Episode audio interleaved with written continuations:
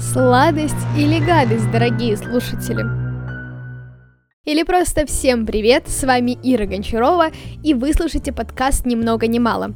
Подкаст о красоте литературы, в котором, прочитав небольшое произведение, вы потратите немного времени, но получите немало нового и интересного. А больше контента по литературе и журналистике смотрите, читайте в сообществе «Ни много ни мало ВКонтакте». Мы начинаем. В ночь с 31 октября по 1 ноября весь мир празднует Хэллоуин. Время, когда все вырезают рожицы на тыквах, ходят на вечеринки, одеваясь в монстров и всякую нечисть, или же просто устраивают марафоны просмотров фильмов ужасов. Поэтому сегодня наш выпуск тематический. Мы читаем не просто небольшой рассказ, а настоящий триллер Александра Грина «Окно в лесу». Но не думайте, что это будет страшно просто. Конечно, все как и всегда в наших выпусках гораздо сложнее. Рассказ начинается с того, что один охотник заблудился в лесу. Послушайте, как Грин вводит нас в атмосферу. Заблудившийся человек, охотник, встал на пригорок и тревожно осмотрелся вокруг. Повсюду, до самого леса, низко черневшего на горизонте, тянулась незнакомая, зловещая равнина – поросшая желтовато-белым угрюмым мохом и редким осинником. Осенний ветер неистово гнул тоненькие деревца, с унылым свистом прорезая их судорожно трепещущую листву. Во-первых, описания очень детальные. Нам показывают как картину целиком, так и ее части. Не только общий пейзаж панораму, но и мох, листву. С каждым абзацем обстановка все больше нагнетается, а пространство расширяется – Дело в том, что охотник все дальше уходит, даже спускается с пригорка в лес. В этом и есть некая беспомощность человека перед природой. Охотник, который привык чувствовать себя выше животных своих целей, сам стал жертвой. Во-вторых, замедляется время. Нам очень мало описывают действия охотника. Встал на пригорок, стоял, тронулся, шел, остановился, побрел снова – нам больше показывают его изменения душевного и физического состояния, сбившееся дыхание, усталость, страх, спутанные мысли, голод. Незаметно окрепший голод из легкого, почти бессознательного желания есть превратился в жадный, беззвучный крик тела. В-третьих, с каждым абзацем нарастает напряженность и сила природы. Сначала ветер — это унылый свист, потом свистящий плач, а потом уже охотник услышатся голоса. Он шел к лесу поспешными большими шагами. Тысячи голосов сопровождали его. Казалось, тысячи проклятых существ, превращенных в болотную поросль, плачут вокруг тонкими, пронзительными рыданиями, кричат и молят, задыхаясь от бессильного ужаса. В этом рассказе есть что-то фольклорное, сказочное. Это темный дремучий лес, охотник, такое безличное повествование и неизвестное пространство. Один охотник в одном лесу, что помогает создать ореол мистики и погрузить читателя в атмосферу.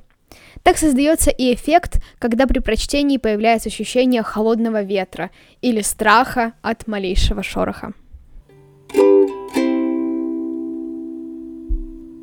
Рассказ разделен на две части. И если в первой описывается путь охотника по лесу, то во второй герой находит небольшой дом лесника.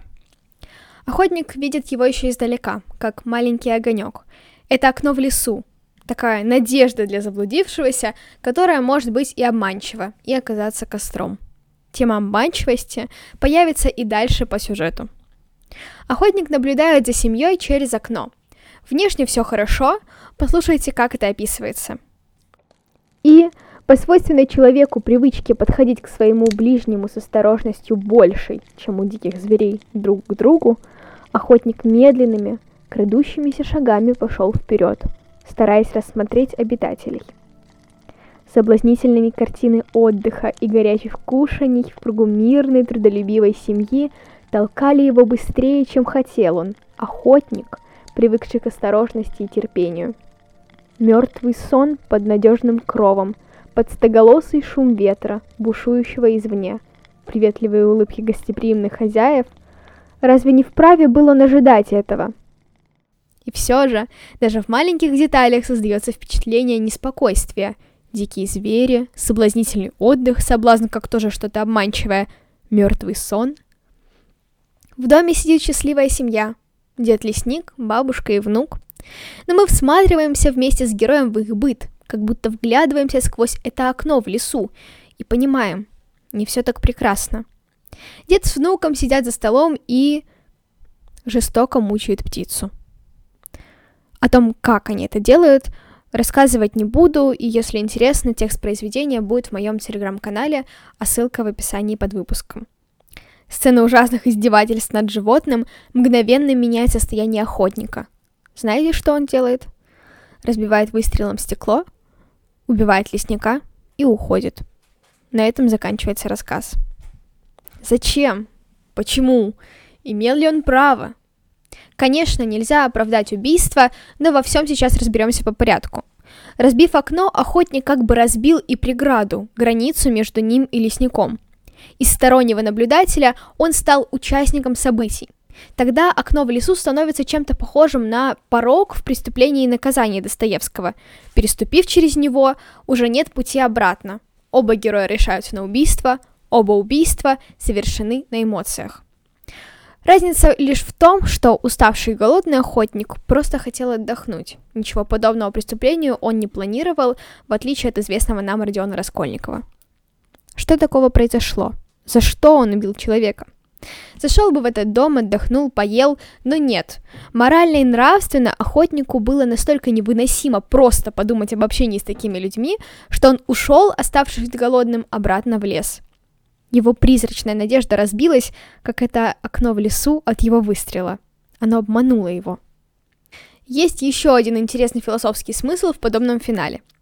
Лесник не только издевается над животным, но и показывает это ребенку, то есть воспитывает в нем такое поведение, как нормальное. В глазах главного героя лесник сам вел себя как животное, поэтому он, как охотник, его и убил. Звучит жестоко, но ведь сочувствие и моральные принципы, разумность и осознание своих действий отличают нас от животных. В леснике же ничего этого не было. Хотя и охотник, исходя из такого объяснения, вел себя инстинктивно и стереотипно.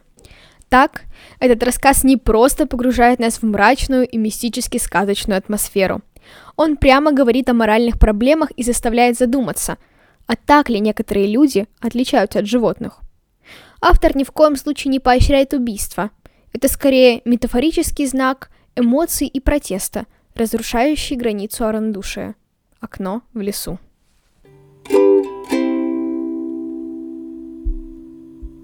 Теперь немного контекста. Автор рассказа, как мы уже с вами знаем, Александр Грин.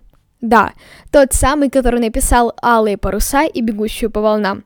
Повести феерии, похожие на сказки со счастливым концом но рассказ «Окно в лесу» как-то мало на них похож. Дело в том, что он относится к раннему творчеству Грина. Он написан в 1909 году, а главные произведения, за которые мы помним автора, в 1920-е. Грина можно назвать неоромантиком, как Вересаева, которого мы разбирали в прошлом выпуске. Пусть «Окно в лесу» не чисто романтическое произведение, все же отдельные черты мы можем проследить. Сказочный придуманный мир, акцент на эмоции и воображение, стирание границ между фантастикой и реальностью. Вспомним тысячи голосов, которые слышит охотник. Виртуозная игра слов и описания, свойственные неоромантикам, как раз погружают нас в эту мистическую атмосферу. Постепенно вводить в мир – вот что свойственно такой прозе. Так что если вам понравилось, вы всегда найдете куда потратить лишние пять минут свободного времени. «Окно в лесу» не просто страшный рассказ. За мистической атмосферой скрывается важная нравственная проблема, связанная с издевательствами над животными. Конечно, ни в коем случае нельзя оправдать действия охотника. При этом романтик Грин не дает нам ни положительной, ни отрицательной оценки, ни хорошего, ни плохого конца – он делает финал открытым, оставляя дальнейшие размышления на суд читателя. А с вами была Ира Гончарова. Вы слушали подкаст «Ни много ни мало». Пишите в комментариях, какие страшные интересные моменты вы нашли в рассказе «Окно в лесу», какие тексты еще разобрать. Желаю вам не забывать о человечности и даже в мрачных рассказах видеть глубинные смыслы. До встречи в следующих выпусках!